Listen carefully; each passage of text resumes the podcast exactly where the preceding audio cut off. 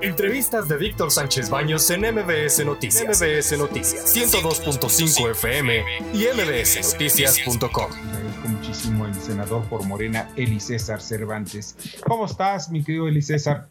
Muy buenas noches. Muy buenas noches, Víctor Sánchez, muy contento aquí. Estamos hablando en el Senado de la República. Sí, lo sé que están ahorita todavía en sesión y que esto va para largo. Va a, estar, va a ser una noche intensa. no, acaba de terminar.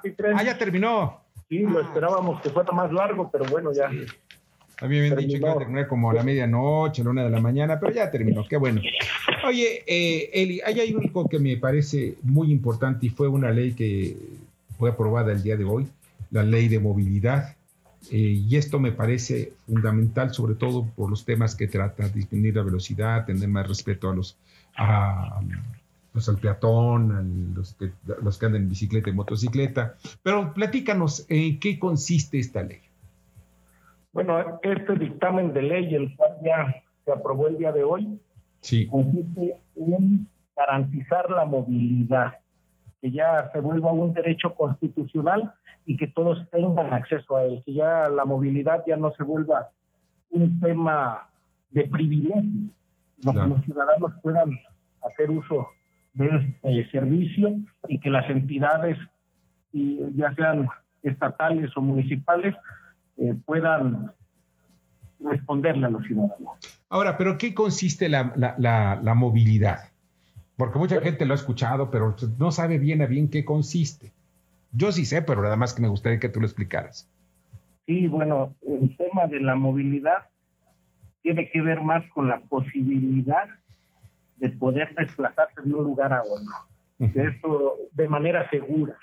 Esto puede ser caminando en bicicleta, motocicleta, transporte público, qué sé yo, ¿no?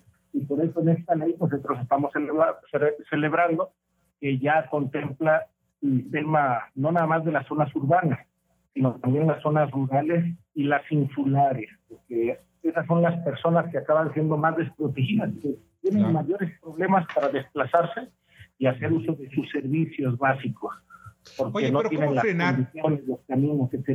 Claro, ¿cómo frenar o cómo disminuir las víctimas en los accidentes automovilísticos? Muchos de ellos son porque los conductores van borrachos o bajo las drogas o, por pues, un accidente común y corriente, pues, que, que ocurren también, pero muchas veces son por exceso de velocidad. Efectivamente, eh, al revisar todos los temas, al estar platicando en el Parlamento abierto, al dialogar con las ONGs, con los ciudadanos, empresarios, etcétera, transportistas, encontramos que, de acuerdo a las cifras, la mayor cantidad del porcentaje de accidentes tienen que ver con fallas humanas. Estas ya sean por el uso de bebidas alcoholizadas, o algún otro estupefaciente por el exceso de velocidad o por distractores como es el celular y lamentablemente es una práctica muy común que los ciudadanos vayan manejando y utilizando algún dispositivo. Oye, Eli, ¿por qué razón no se, no se aprovechó esta ocasión? No se aprovechó para imponer que todos los automovilistas, todos los transportes, absolutamente todos, estén asegurados para y daños a terceros. Fue un tema polémico, de hecho, nosotros no estamos sacándole al debate, eh, pero sí como grupo parlamentario nosotros definimos que lo primero era regular el tema de los seguros. Seguramente muchos habitantes, ciudadanos de tu auditorio, han tenido ese momento desagradable donde existe un percance y los seguros evaden la responsabilidad o hay trabas. Entonces hay una insatisfacción en torno a ese, a ese tema.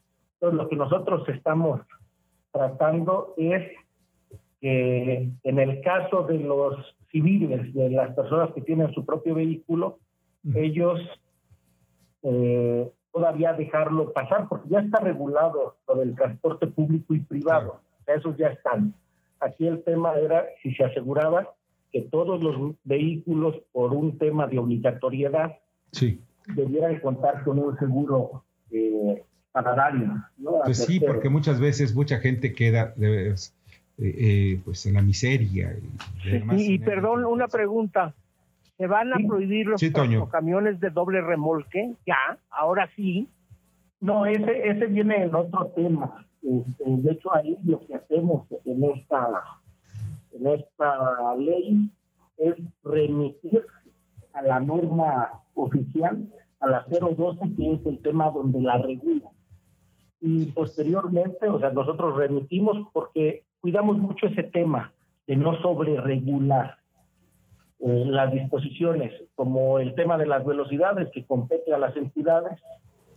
Eh, nosotros tratamos de respetar lo mayoritario y remitir en estos temas. Entonces, el tema del doble revuelque sin duda es un tema que en el próximo periodo lo vamos a sacar. Yo metí una iniciativa, como lo han hecho el doctor Monreal y otros senadores, algunos para este, eliminar los destacos y yo voy en el sentido de poderlo regular. Eso es lo más importante. Y dimensiones, tiempos y descansos de los... Claro. Bernardo Sebastián, brevemente. Y buenas noches se está considerando, se está considerando en esta nueva ley algún tipo de nuevas multas o sanciones para aquellos que implican las normas vehiculares o aquellos que estén eh, generando algún algún incidente, algún accidente en vías primarias o federales? Este, lo que nosotros estamos viendo aquí en, en ese tema es que son facultades de los estados el pues tema de las responsabilidades. Todas las multas y todo ello corresponde a los estados. Eli, pues de verdad no sabes, ya nos tenemos que ir, ese es el otro asunto, la radio es rapidísimo. Pero Eli, pues ya te agradezco muchísimo que nos hayas acompañado esta noche. No, hombre, no nos alcanzó el tiempo, pero seguimos aquí abiertos. El día de mañana la estaremos eh, presentando en la Cámara de Diputados, en la Cámara Baja. Ahí estaremos para que salga lo antes posible. Ojalá, ojalá es un avance, es definitivamente. Eli César, muchas gracias, pasa excelente noche. Muchas gracias, Víctor. Un saludo para ti y para tu auditorio, también Antonio y Bernardo. Gracias, qué mal Gracias. Escucha a Víctor Sánchez Baños en MBS Noticias. MBS Noticias 102.5 FM y MBSNoticias.com. Lunes a viernes, 9 de la noche, tiempo del centro de México.